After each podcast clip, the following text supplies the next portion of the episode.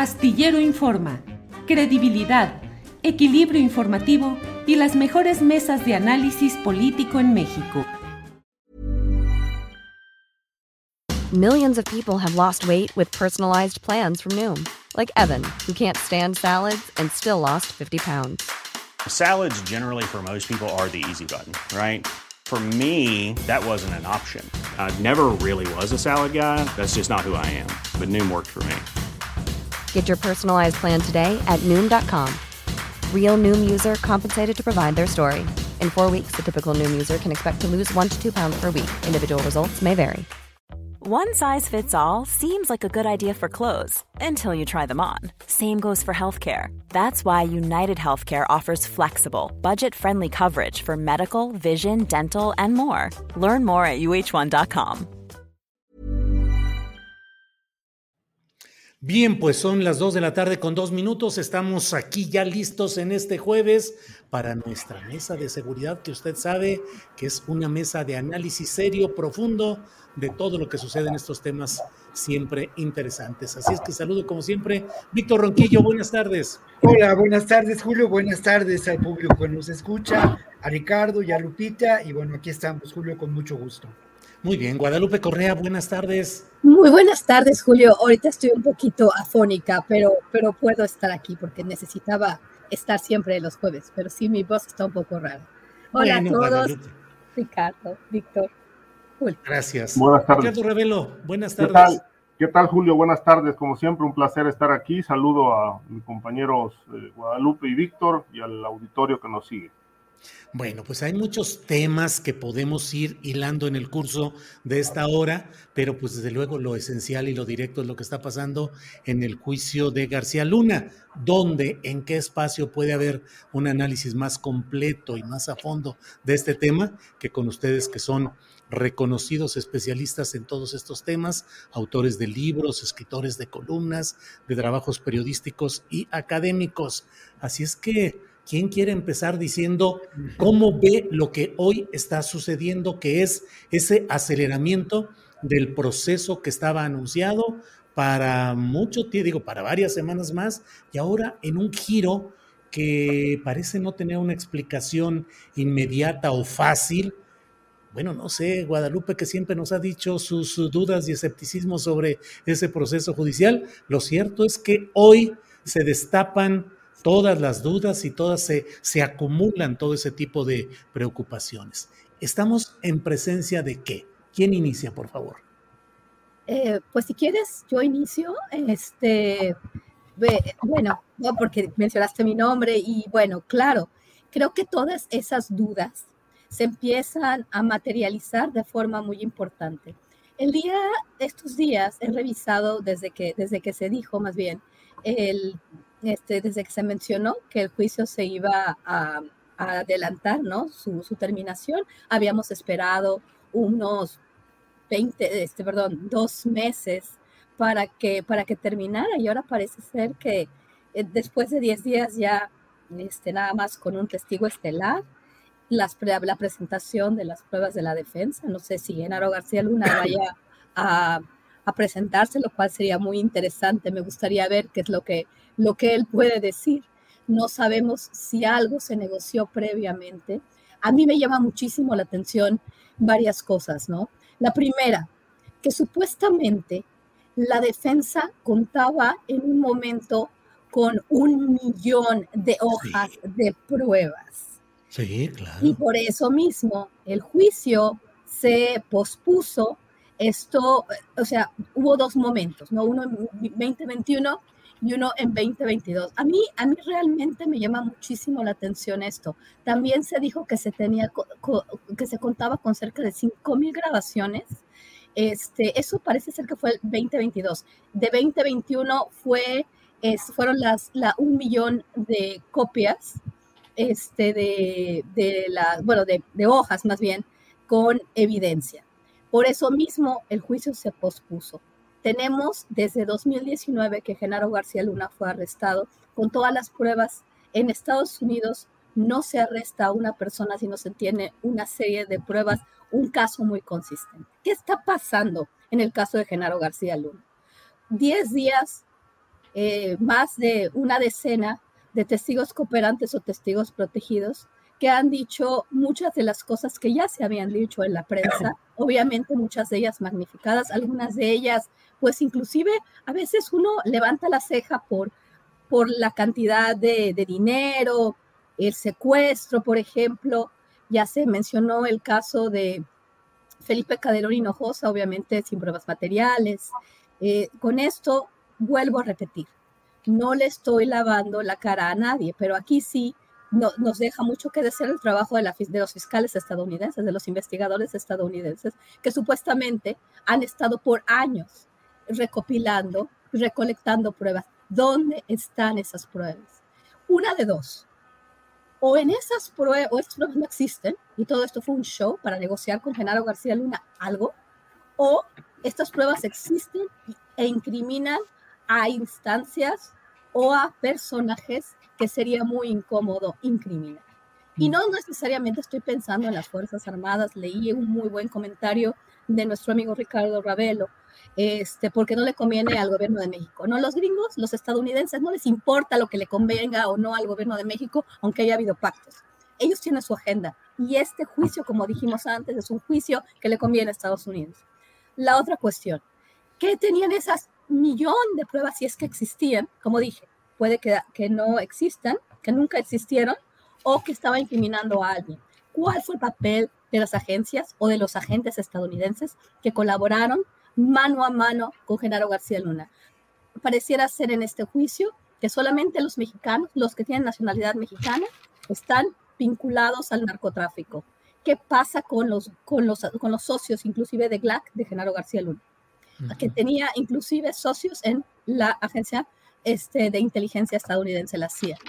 O sea, ¿qué es lo que pasa? ¿Qué está pasando? ¿Por qué se adelanta el juicio? ¿Por qué tuvieron tan poco cuidado de, de, poner todo, o sea, de, presentar a sus testigos? ¿Qué?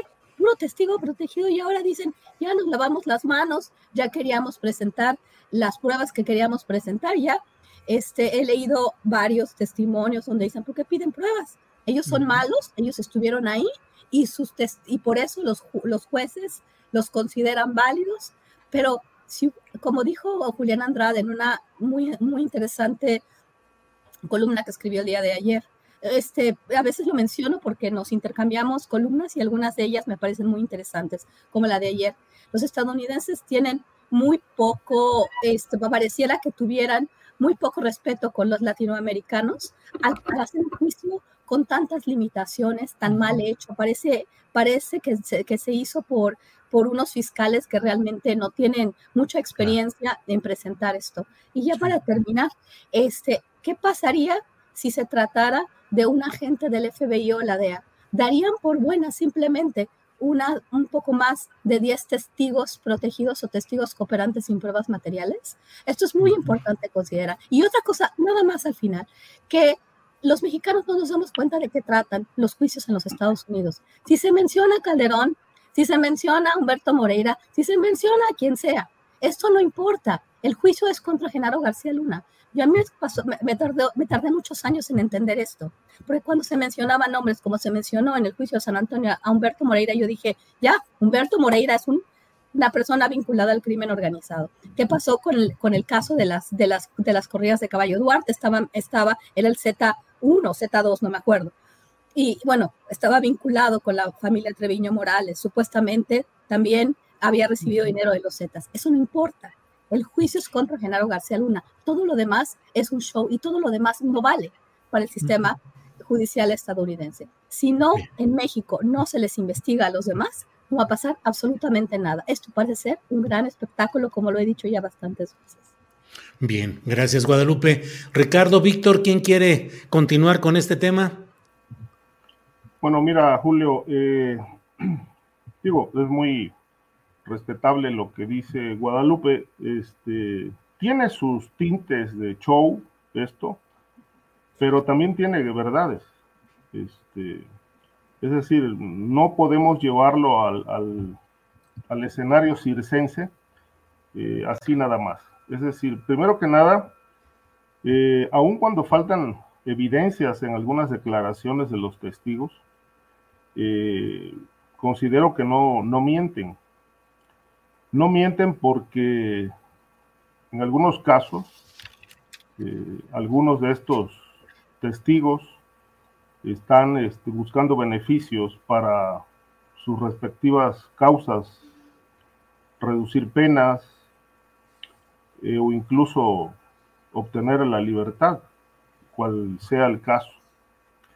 Por otro lado, tampoco creo que mientan, porque el delito de perjurio en Estados Unidos se castiga, más aún si el testigo está mintiendo a sabiendas o bien si ha jurado decir la verdad.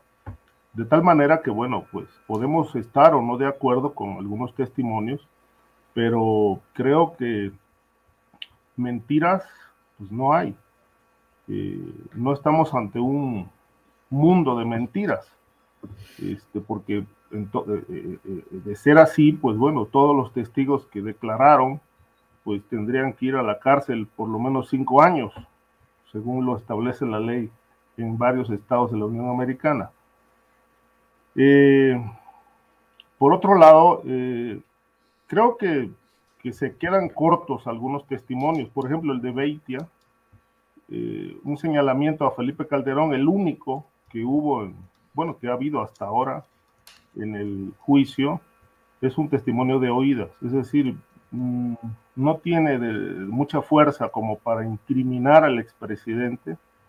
Me parece que a nivel colectivo se ha enjuiciado al presidente, al expresidente Calderón, y a la hora de, llevar este, toda esta cuestión imaginaria o colectiva eh, que ya emitió un juicio y ver lo que está pasando en Brooklyn, dicen, bueno, pues con eso lo van a incriminar, pues evidentemente no alcanza.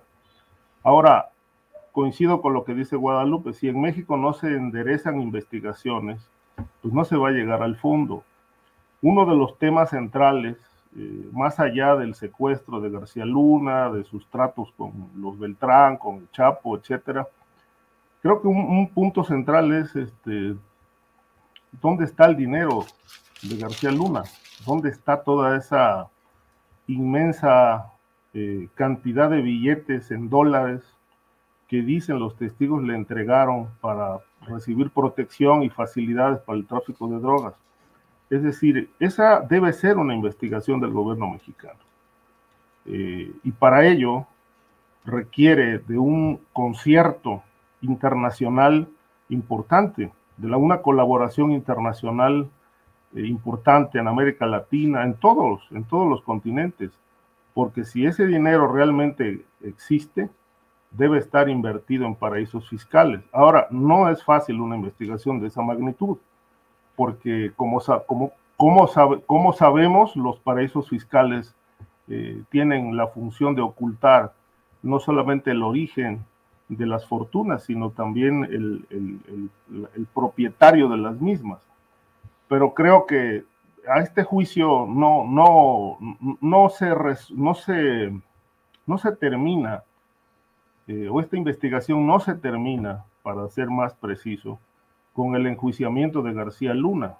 Eh, ya le den una cadena perpetua o 20 años. Es decir, hay demasiadas hilos, demasiadas rutas a seguir para poder llegar realmente a, más personajes vinculados este, a esta gran red de corrupción de Estado que se tejió en el gobierno de Felipe Calderón. Ahora, ¿de qué dependerá que lleguemos a, a más personajes? Pues me parece que dependerá mucho de la voluntad del presidente Andrés Manuel López Obrador.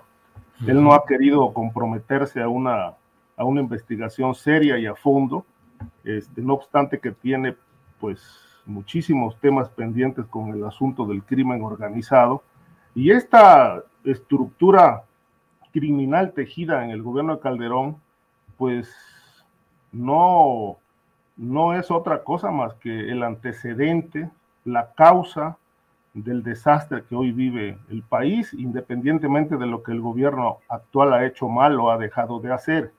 Pero me parece que dejar eso al olvido o al tiempo sería un gran error de la actual administración en México. Bien. Eh, Víctor Ronquillo, ¿qué opinas sobre este tema?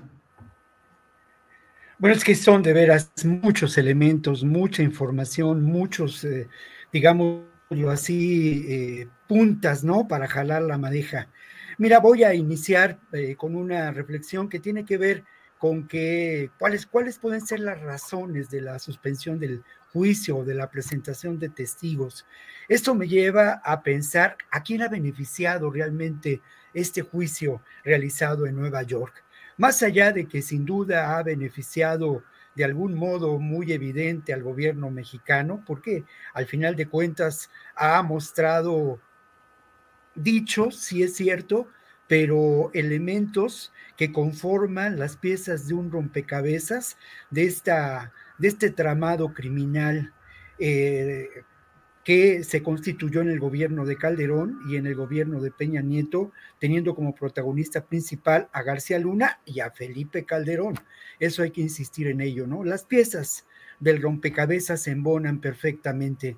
Allí están los señalamientos de, los testigos que eh, eh, encuentra uno coinciden. Ahí están también los señalamientos, y hay que mencionarlo con toda claridad, a la acción de los medios mexicanos que desde un principio buscaron desvirtuar el testimonio, señalando que estos testimonios eran de testigos protegidos, que no había que creerles. Ahora ya sabemos por qué insistían tanto, ¿no? Sobre todo en medios como el Universal, que está señalado claramente y que cualquiera que haya leído el Universal a lo largo de los años, pues se, se dará cuenta que el Universal está ligado a intereses pues, ¿cómo llamarlo? Empresariales, pero también sin duda a intereses empresariales oscuros, Ahí hay evidencias de esto y lo hay en muchas de sus primeras planas a lo largo de décadas, décadas. Bueno, mm.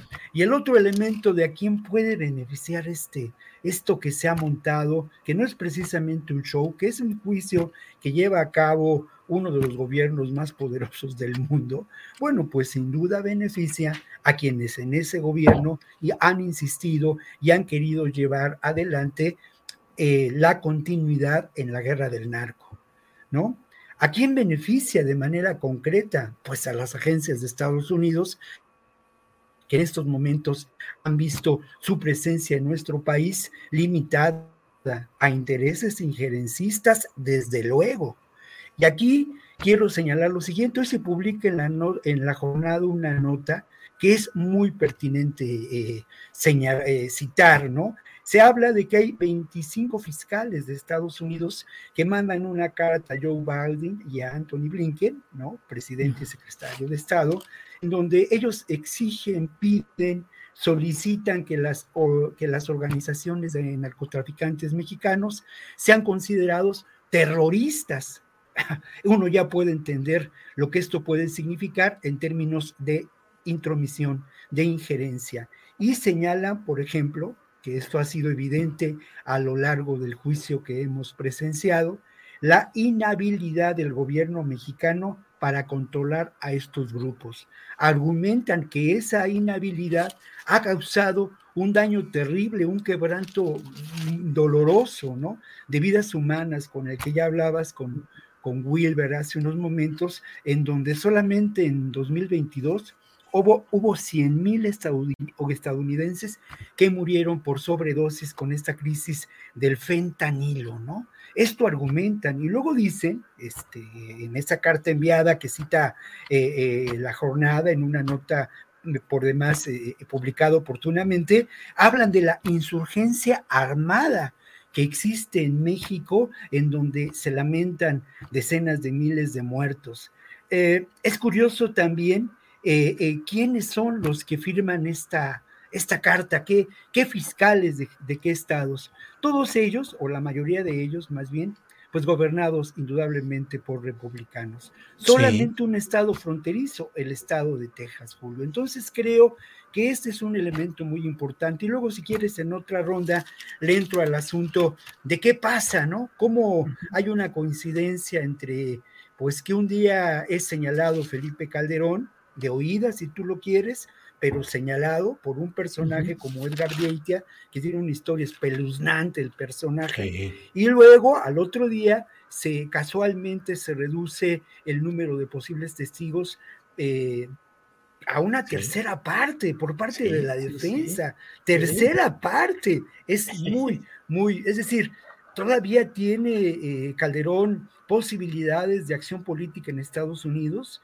pudo, pudo generar una especie de chantaje con algunos personajes. Y luego lo otro que dejemos pendiente, bueno, el sentido que puede tener el narcotráfico en Estados Unidos, ¿no? Bien, bien, Víctor, gracias. Sí, Guadalupe, adelante, por favor. Ay, quería, quería, quería contestar alguna cosa. En, en ningún momento he dicho que los testimonios sean una mentira. Simplemente me llama mucho la atención que supuestamente habiendo las pruebas, teniendo las grabaciones, no se quiera cotejar ni presentar un caso con la fortaleza que se debería presentar. Otra cuestión que me parece muy relevante es la que mencionó Víctor Ronquillo. Y es verdad, después del Estado de la Unión, todos los mayores representantes republicanos con mayores posibilidades, inclusive Tulsi Gabbard, que había sido una candidata al Partido del Partido Demócrata a la presidencia, pero bueno, que tiene un, hay un, un, este, también un bagaje un poco extraño, se han manifestado este, en este sentido. Hay que revisar todos y cada uno de las declaraciones de estas personas y creo que por esto mismo, este, en mi opinión, y lo que yo he tratado de hacer es, este, sin, sin querer tener ninguna filia ni fobia partidista o ideológica, realmente pedir todas las pruebas. ¿Por qué? Porque en este momento esto podría ser una victoria pírrica para el gobierno de México. Decir, sí, el gobierno de Felipe Calderón este, está vinculado con el narcotráfico. Ya ven, inclusive el presidente Felipe Calderón estuvo mencionado en el juicio, lo cual quiere decir que el narcopal, en la narcoadministración. En este momento, como dije, y como dijo Víctor Ronquillo, están presentando el fentanilo como un arma de destrucción masiva. Están, ya presentaron dos congresistas este, republicanos del estado de Texas una iniciativa para que se envíe al Departamento de la Defensa y quizás este, se utilicen aviones no tripulados, o sea, drones, para acabar con los carteles mexicanos porque están causándole a la población estadounidense un, un perjuicio tremendo. otra cosa que es muy importante. Ellos Oye, Guadalupe, nada más, déjame, déjame eh, plantear esto.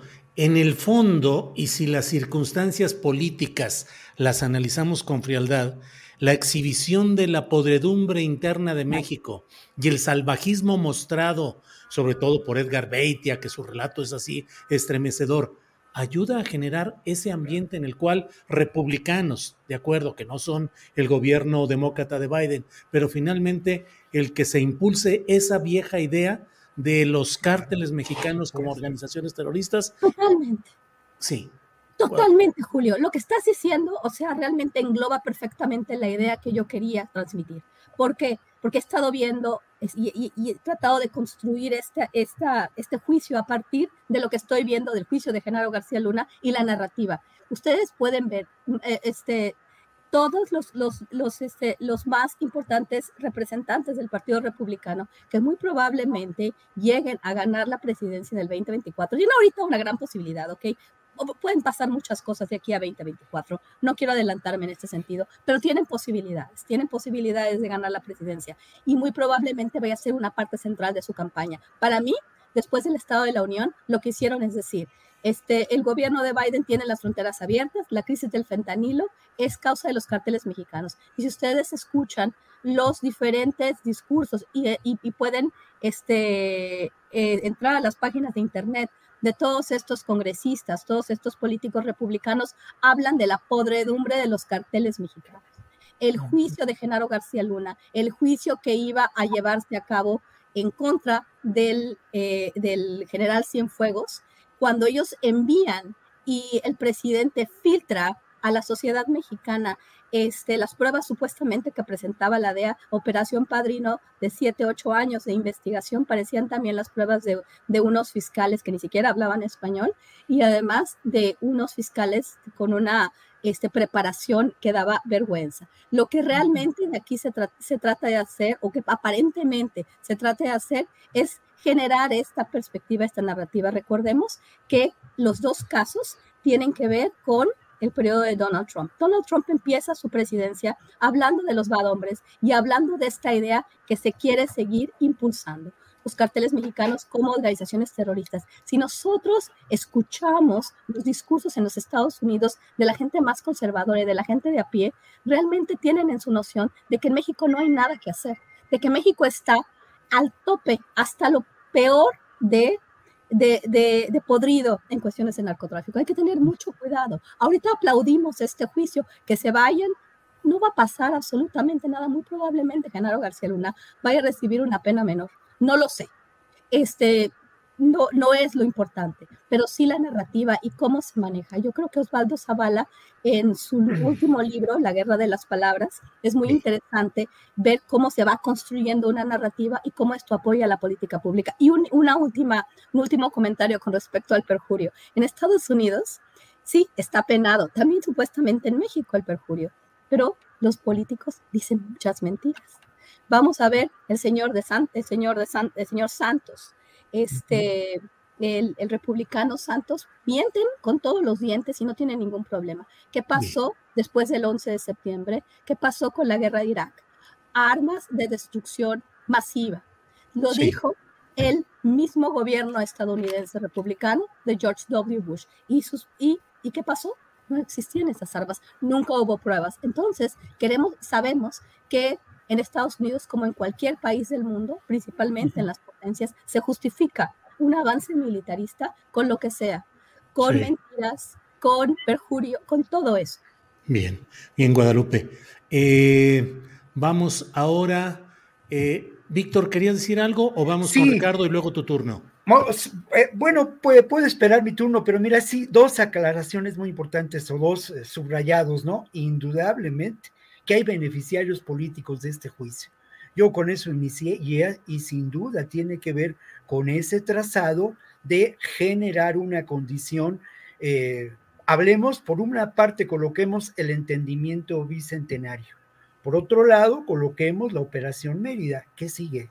Y como antecedente la guerra del narco, si se considera terroristas a los grupos de narcotraficantes en México, ¿a quién conviene? ¿Y qué es lo que sigue? Agencias de seguridad de Estados Unidos, sin duda, y obviamente también a una estrategia de control territorial y de recursos posibles de México y otros países. Al final de cuentas, ¿no? por ahí, por ahí, yo nada más otra aclaración, Julio, permíteme decirlo, porque bueno, se ha dicho mucho que el gobierno mexicano no, no está, está aprovechando lo que ocurre y nada más. No, hoy en la mañanera se presentó lo que la Unidad de Inteligencia Financiera ha realizado en términos de un juicio civil preparado, realizado en Estados Unidos.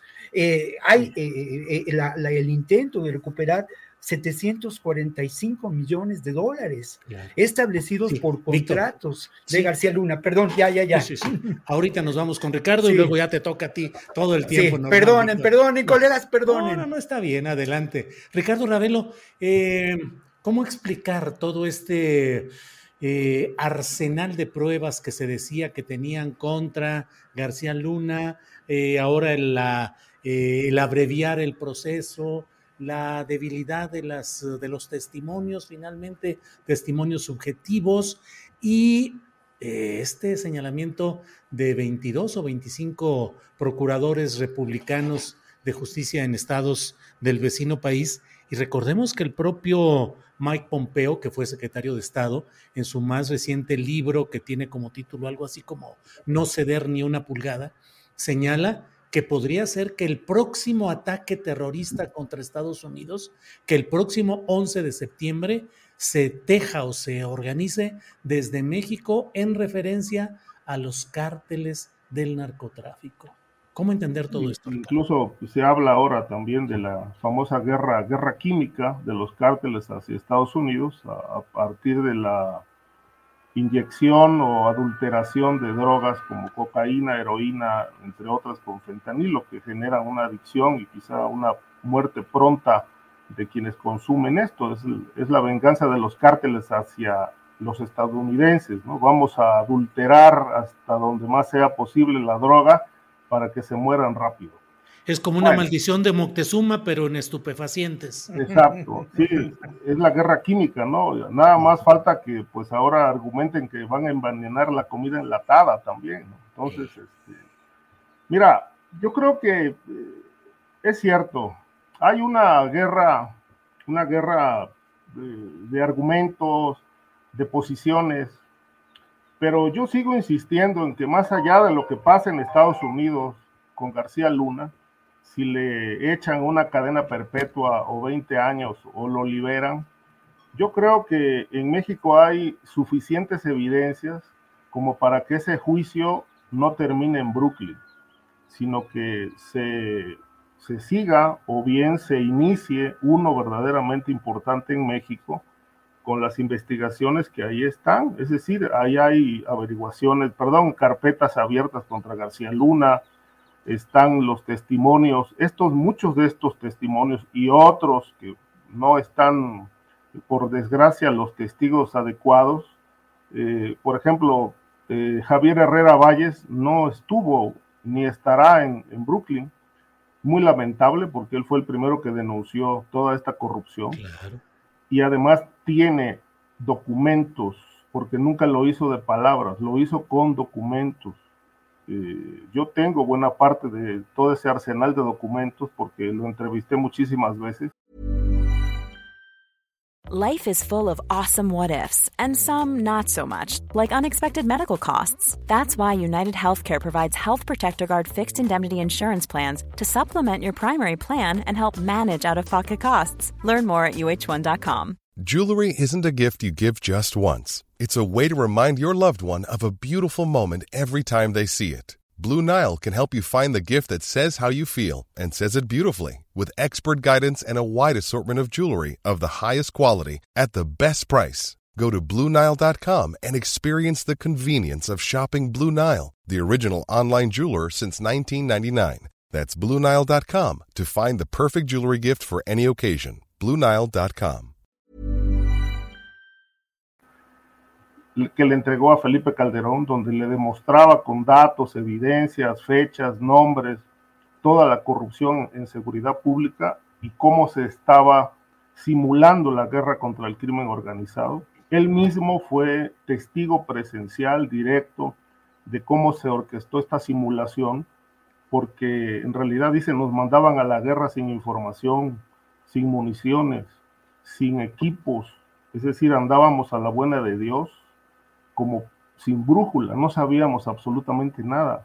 Pon un retén aquí, ahora váyanse para allá, etcétera. No había una inteligencia eh, en esa operación. Y bueno, al tiempo, se, y no pasó mucho tiempo, ¿no? meses después, pues se entendió que aquello era una guerra de mentiras. Es decir, eso fue una simulación que le costó pues al país eh, miles y miles de muertos y desaparecidos.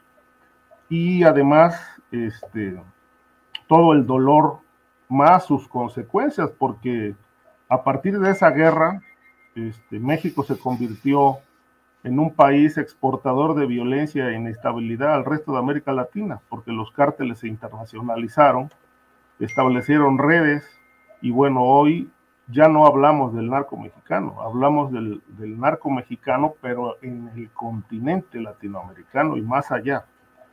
De tal manera que, bueno, estas redes de García Luna ahí están intocadas muchas. Esta investigación, insisto, debe continuar en México. Hay elementos, hay elementos, muchísimos, muchísimos elementos, testimonios, eh, cuentas bancarias detectadas eh, por la UIF. Eh, la Fiscalía en su momento integró muchos expedientes contra toda esta red de García Luna y, creo que, bueno, esta parte debe continuar, este, más allá de si la gente votó porque no se enjuiciaran a los expresidentes. Bueno, si ahora asoman evidencias, pues yo creo que es, es la oportunidad de llevar a cabo una investigación que pues exhiba no solamente a los personajes, sino que además los lleve a la cárcel. Esta es una tarea que le corresponde al gobierno mexicano independientemente de lo que opinen, decidan los gringos. Es decir, aquí hay cuentas pendientes con la justicia que no se están cobrando. Y yo creo que es, es el momento de hacerlo. Ahora, lo del el acotamiento de la, del juicio, esta suerte de apastillamiento de que, bueno, finalmente eran ocho semanas y ahora van a ser tres, este, pues aquí no conocemos las razones de fondo, pero es válida la interpretación.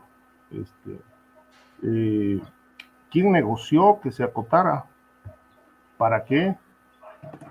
¿Para que no se conozcan las redes de Estados Unidos, los empresarios vinculados al lavado, las agencias vinculadas a, la protección de Sinaloa?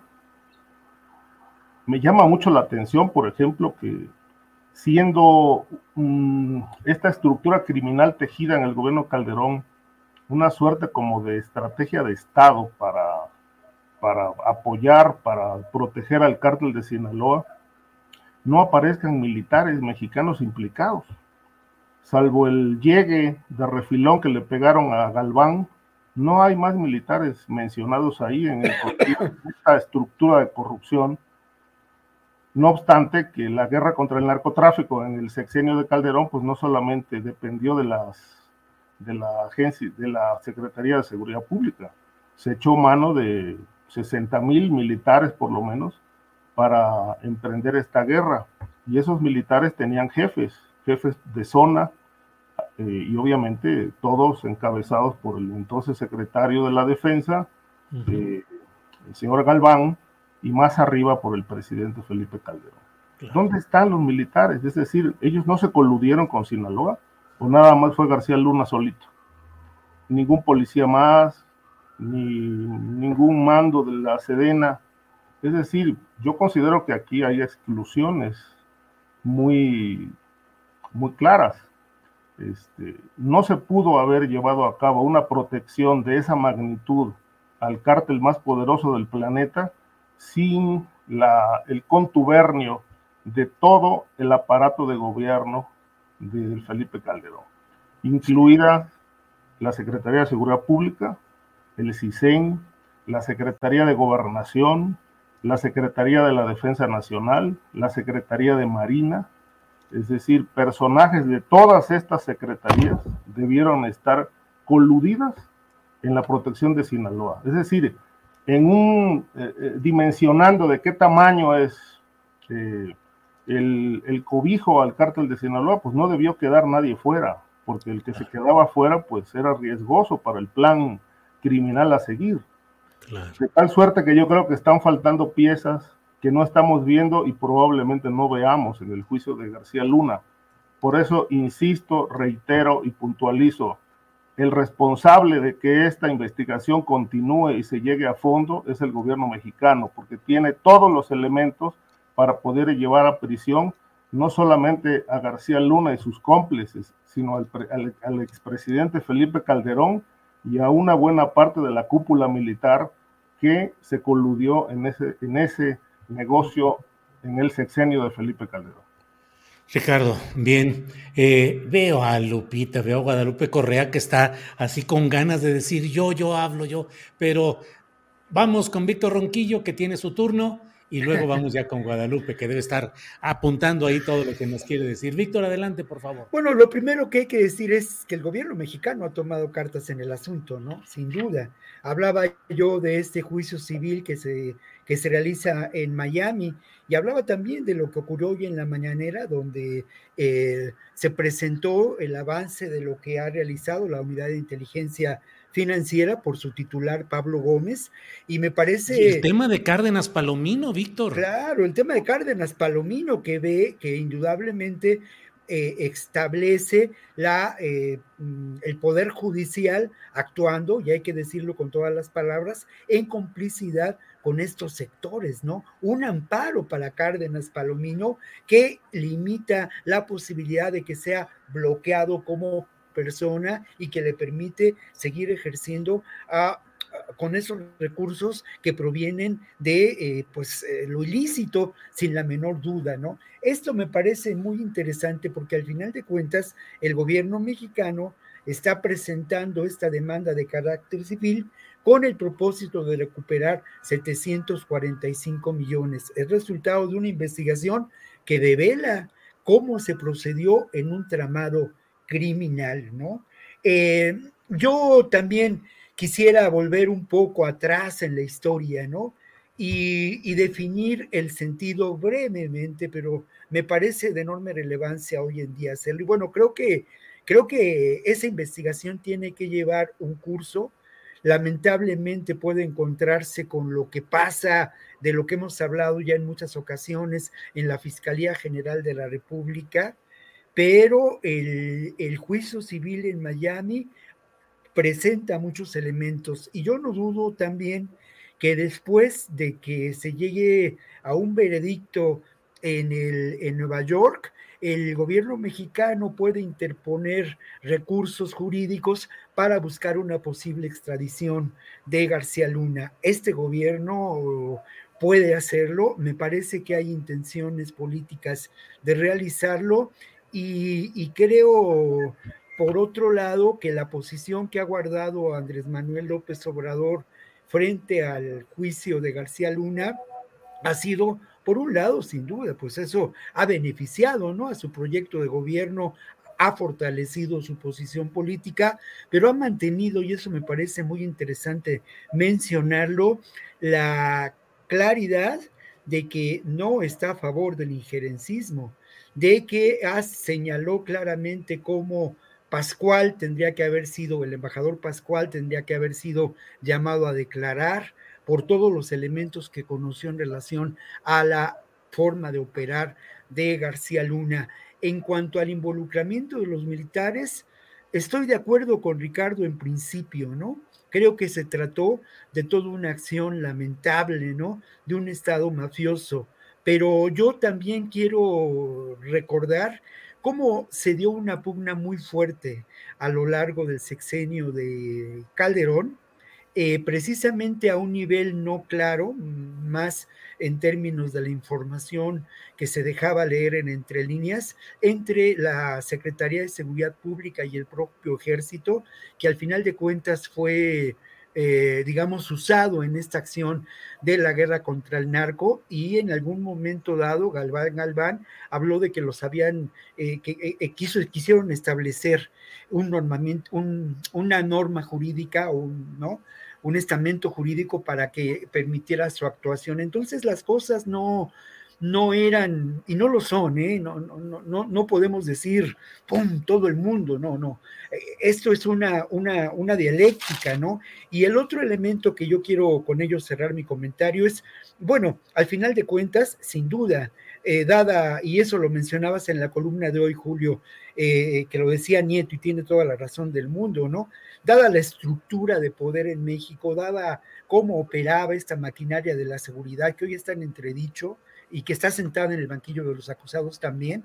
Bueno, dado eso, sin duda, Calderón tuvo información en muchas ocasiones, antes incluso de tomar el poder, de esta complicidad de García Luna con sectores del crimen organizado. Y además, no hay duda, ¿eh? es culpable por omisión o por complicidad. Y por otro lado, lo espera la Corte Penal Internacional, porque esta guerra del narco fundada en, un, en una búsqueda de legitimación política con clara vinculación con la estrategia de Estados Unidos de la que hemos hablado o he hablado en otras ocasiones de control territorial, en fin, generó una enorme, una enorme tragedia de pérdida de vidas humanas y una secuela de violencia y, dolorosísima que, de la que seguimos teniendo día con día muertes que lamentar. Gracias, Víctor. Eh, pues estamos ya. ¿Qué, Ricardo? ¿Quieres decir un algo? un detalle, solo un paréntesis ahí. Digo, una. Lupita, aguantar un ratito. Un apunte, un apunte. Eh, Víctor mencionó de la posibilidad de la extradición de García Luna a México. Digo, como dato, México ha solicitado dos veces la extradición de García Luna a México.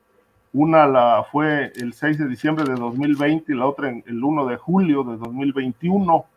Los delitos eh, obviamente, pues dan risa.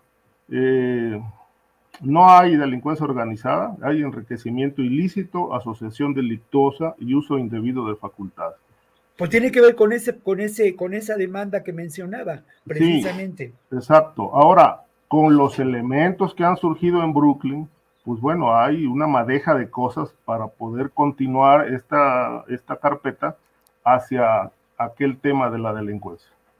Guadalupe, por favor. Sí, era exactamente eso, ¿no? Que hay que ver lo que presenta Pablo Gómez tiene que ver con corrupción. Son 745, este, 745, 745 millones de dólares hacia Estados Unidos que desvió y 40 empresas con las que supuestamente se hicieron estas operaciones de desvío de recursos. Estamos hablando de corrupción y de dinero del erario mexicano. Lo que se está discutiendo en Brooklyn es muy distinto y por lo cual Cárdenas Palomino y Ramón Pequeño han sido acusados, ha sido por cuestión de tortura. Hay que entender que México es lo que tiene y es bien interesante ver estas dos visiones, estas dos versiones y que Estados Unidos tiene una agenda de seguridad nacional con el tema de drogas. Simplemente eso y podemos seguir porque teníamos otros temas bien interesantes para discutir a día de hoy. Eh, éntrale con el, eh, alguno que se nos haya quedado. Es tu turno, Guadalupe, lo que quieras agregar, porque ya se nos está acabando el tiempo y hemos platicado de Brooklyn y demás. Exacto. Bueno, teníamos el tema de este de, de Ovidio Guzmán, ¿no? que se vuelve a, que se vuelve a, este, a quedar en México, ¿no? Que este, esta petición de extradición todavía no, no se materializa. Yo me imagino que, es una cuestión de negociación.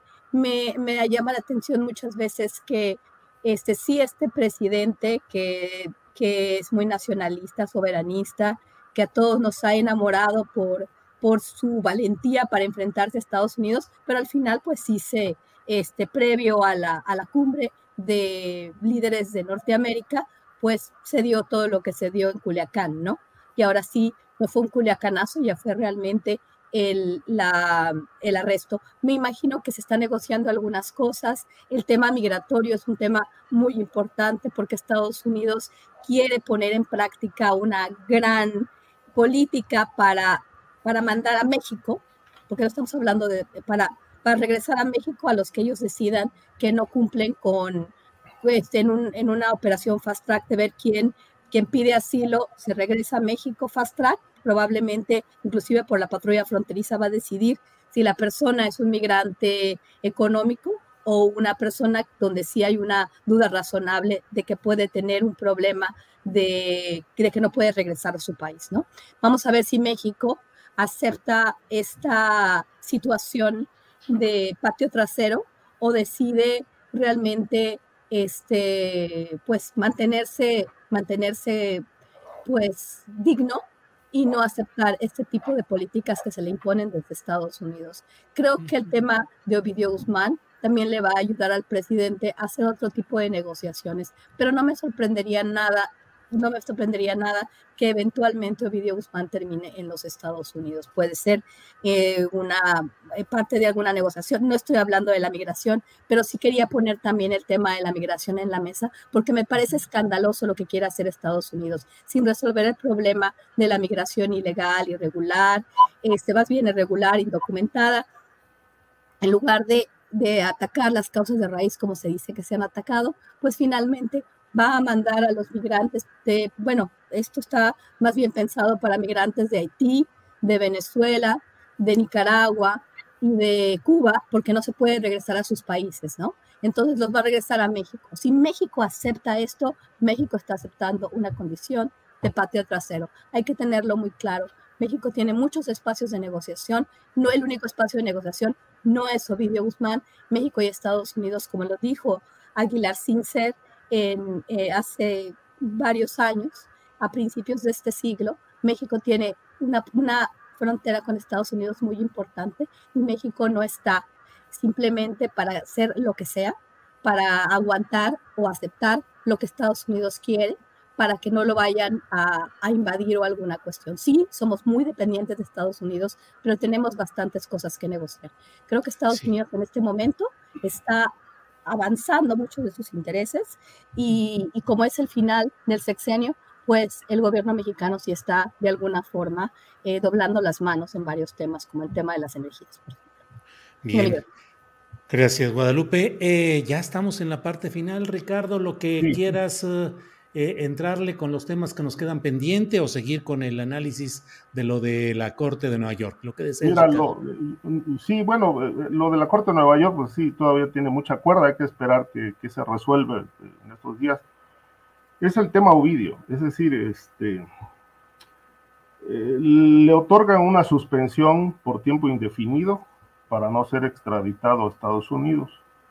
Eh, aquí hay varios aspectos. este, este primero, ¿no? Esta celeridad, podríamos llamar inusitada, del Poder Judicial para otorgarle suspensiones al hijo del Chapo Guzmán este, para que no sea extraditado. Bueno, esto suena así muy como, podría sonar como a protección, pero bueno, esto tampoco cancela la posibilidad de que sea extraditado. ¿Cuándo? Pues quién sabe. Pueden pasar 10 años, 20 y pues no, no ocurrir nada. Y, lo que detuvieron por ahora fue que lo extraditaran, lo, lo extraditaran este, vía fast track.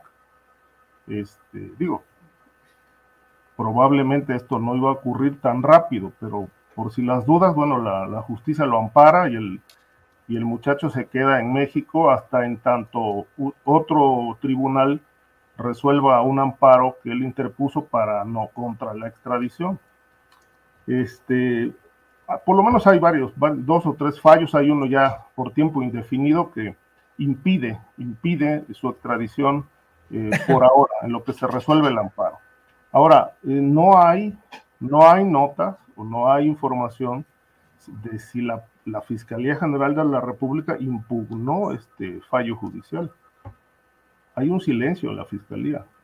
La Fiscalía debe impugnar o tiene el derecho de impugnar, está mostrar su desacuerdo contra este contra este esta resolución en favor de Ovidio. Y por otro lado, este, también llama mucho la atención el silencio del presidente. Es decir, cuando estos fallos judiciales ocurrieron en favor del Güero Palma, pues pegó el grito en el cielo y dijo que había corrupción, que se había que revisar, que los jueces estaban otorgando suspensiones y la liberación de este capo, etcétera, etcétera. Y bueno, pero pues en el caso de Ovidio, pues silencio, silencio y silencio. Bien, Ricardo. Eh, Víctor Ronquillo, por favor, el tema con el que desees continuar en esta mesa, que ya estamos en la parte final. Víctor, por favor. Bueno, pues eh, en términos de lo que este caso de Ovidio, pues no hay duda, ¿no? Al final de cuentas es otra vez el Poder Judicial. Evidentemente es el Poder Judicial, con todo lo que ello implica en este momento en donde se hace por demás clara la actuación de este Poder Judicial que la semana pasada, pasada aquí, aquí pusimos sobre esta mesa de disecciones, ¿no? Y hablaba yo de cómo sus vínculos de clase, eh, sí, de manera tradicional con un grupo conservador. Pero me gustaría también entrarle de manera muy rápida al tema de este aumento del 10% en los programas y acciones para prevenir la violencia, que era un tema que nos sugeriste, Julio. Mira, creo que es eh, muy interesante lo que ocurre y que tiene que ver con una estrategia de, eh, pues, que tiene la urgencia, ¿no? de atender esta terrible realidad que se da en el norte del país, sobre todo en el norte. Llama la atención una declaración, como tantas que hacen los políticos en este tipo de eventos, ¿no? Pero en donde el secretario de gobernación a, mencionó que no se trataba solamente del dinero, que son, me parece que más de 860 millones de pesos, a lo mejor estoy dando el dato mal, pero pero de lo que se trataba era de revisar la estrategia de seguridad del gobierno federal y de los estados en materia de seguridad. Muy interesante tomando en cuenta también el escenario político en el que ya nos encontramos, ¿no? El escenario de una rabiosa contienda electoral en la que lamentablemente podemos también, también tener elementos eh, preocupantes, ¿no? De acciones oscuras, terribles, como las que se han dado ya en la Ciudad de México y en otros lugares del país. Llama la atención y también yo quiero mencionarlo, que eh, están los estados del norte del país y se habla de los estados en donde urge una acción eh, pronta, ¿no? Para evitar la criminalidad, la delincuencia, pero yo me pregunto, ¿por qué no están otros estados donde esto es un problema enormemente grave? Uno de inmediato piensa en Guanajuato y piensa en el Estado de México, ¿no? ¿Por qué esas ausencias? Y bueno, para concluir, ahora sí permítanme hacer el comercial claramente, pero es que tiene mucho que ver con el tema que estamos tratando. Hoy a las 11 de la noche en Canal 21 presentamos un programa que se titula el perfil de un oscuro personaje, García Luna, ¿no? Y es, eh, pues, la biografía, si me permiten el término sintética, eh, contada, pues, en los lenguajes de la tele, pero eh, eh, clara de la acción y de los apoyos políticos, económicos, mafiosos y de las agencias de Estados Unidos que García Luna obtuvo a lo largo de esto que podemos llamar su carrera político-delincuencial, ¿no? Bien, gracias, Víctor. Nos quedan tres minutitos. ¿Qué les parece si en un minuto respondemos esta pregunta? Guadalupe, ¿realmente hay distanciamiento del Poder Judicial o la presidenta de la Suprema Corte con el presidente de la República? ¿O a fin de cuentas eh, dicen que las que las calabazas se van acomodando conforme avanza la carreta? ¿Qué opinas, Guadalupe? Tu micrófono. Este, no, pues que las calabazas siempre se van acomodando como, como se va moviendo la carreta, obviamente, siempre. Vamos a ver, yo creo que este, estos días han sido muy importantes, muy interesantes por todos los rumores, por, no, no rumores, por todo, este, todo, lo que, todo lo que está sucediendo con relación a la Suprema Corte de Justicia, el tema de la aspirante a presidir la Suprema Corte, la que realmente era más cercana al presidente este de la República, Yasmín Esquivel, que el caso de Norma Piña, ahorita le están torciendo la manita porque sí, el caso de la señora Wallace, pues la, la ha debilitado demasiado. Empieza con el pie izquierdo la señora y bueno, fue algo tremendo, ¿no? O sea, volver a meter a toda esta serie de personajes, todos muy vinculados al calderonismo, al calderonismo del, del peor, de la, de, la, de la peor calaña, ¿no?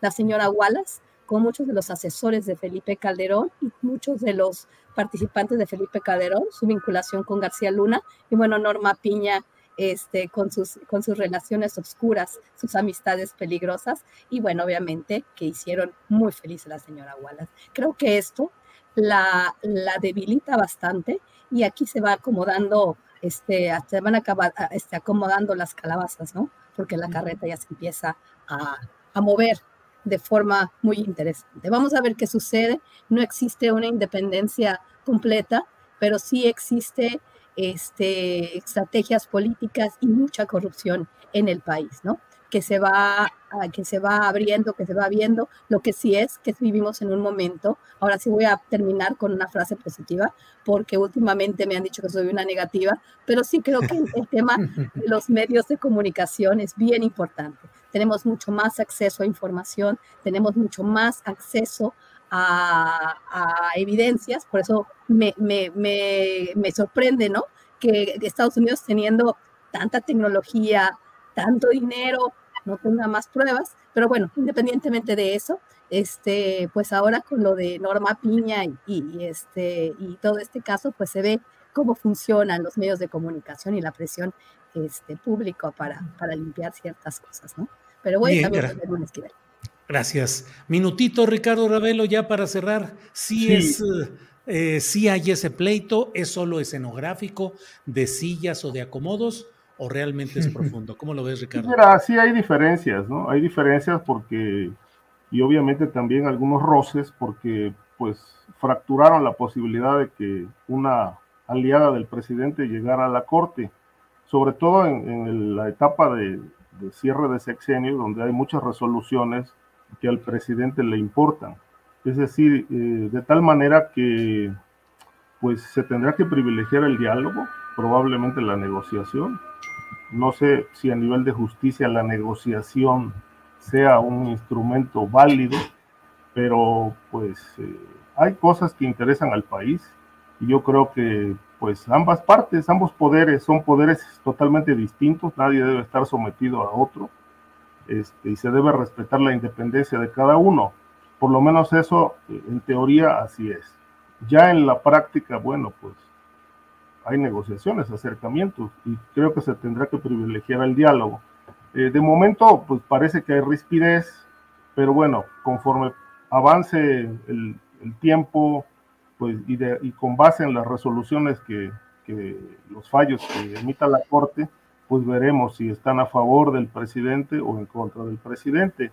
Por lo pronto, mm, hubo uno que me llamó la atención hace unos días, eh, la anulación de la, de la ley Nale para impedir que Rocío Nale fuera, o sea, una posible candidata al gobierno de Veracruz en 2024. Ella no es veracruzana, es de Zacatecas, pero alega tener 36 años de residencia. El presidente dijo que la residencia es suficiente, pero esto no es así. La constitución política de Veracruz dice que para ser gobernador se tiene que ser veracruzano y tener una residencia de cinco años en el estado. Nale tiene 36 años de residencia, pero no nació en el estado. Bien, Ricardo.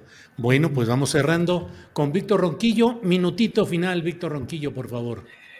Bueno, yo creo que está en entredicho, sin duda, la legitimidad del Poder Judicial. Eso no, no, no, no lo creo, ¿no? Habría que ver cómo fue cuestionado hoy de manera muy inteligente por Pablo Gómez en relación a este amparo concedido a Cárdenas Palomino, ¿no? Creo que eso nos, nos, nos tiene que hacer pensar y creo que es así que definitivamente estamos viviendo un momento de enorme, de enorme eh, inquietud, convulso, ¿no? El escenario, pero no hay duda de que las cosas se están moviendo en este país y que sí está buscándose una transformación. La manera en que se establece una relación entre los tres poderes, el judicial, eh, el poder político de la Cámara de Diputados, ¿no? Y el poder ejecutivo de la Cámara de Diputados, senadores, el poder legislativo y el poder, el poder ejecutivo es distinta totalmente distinta a lo que ocurría en los sexenios anteriores, ¿no? Y bueno, solamente concluir en donde ah, diciendo que, bueno, que a mí me parece que el juicio de García Luna, como lo dije en algún momento dado, puso en el banquillo de, los acusados a todo este aparato de la seguridad, de la represión eh, política en México que se gestó en la década de los años 60 y que lamentablemente en muchos, en muchos ámbitos eh, se mantiene vigente. De ahí, de ahí los contratos que pudo establecer García Luna con 44, eh, 40 contratos 40, con 40 empresas, con 44 empresas de, eh, en las que él figura, pero contratos establecidos con el gobierno de Peña Nieto en diferentes ámbitos, ámbitos vinculados con la seguridad, la seguridad de los penales y eh, eh, elementos como Pegasus. Bien, pues a los tres, muchas gracias por este análisis en este jueves de Mesa de Seguridad. Gracias, Guadalupe. Buenas tardes.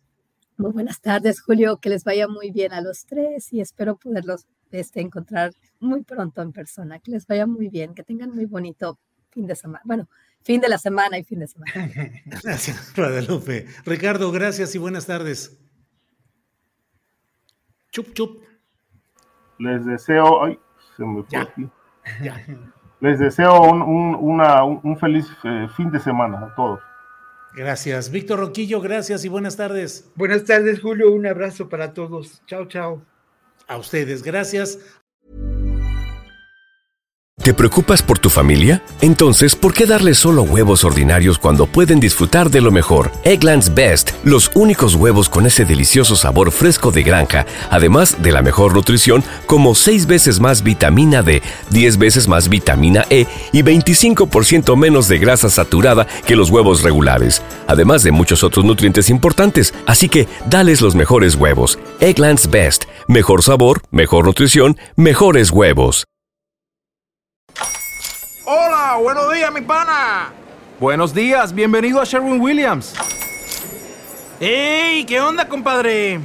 ¿Qué onda? Ya tengo lista la pintura que ordenaste en el ProPlus app. Con más de 6.000 representantes en nuestras tiendas listos para atenderte en tu idioma y beneficios para contratistas que encontrarás en aliadopro.com. En Sherwin Williams somos el aliado del PRO.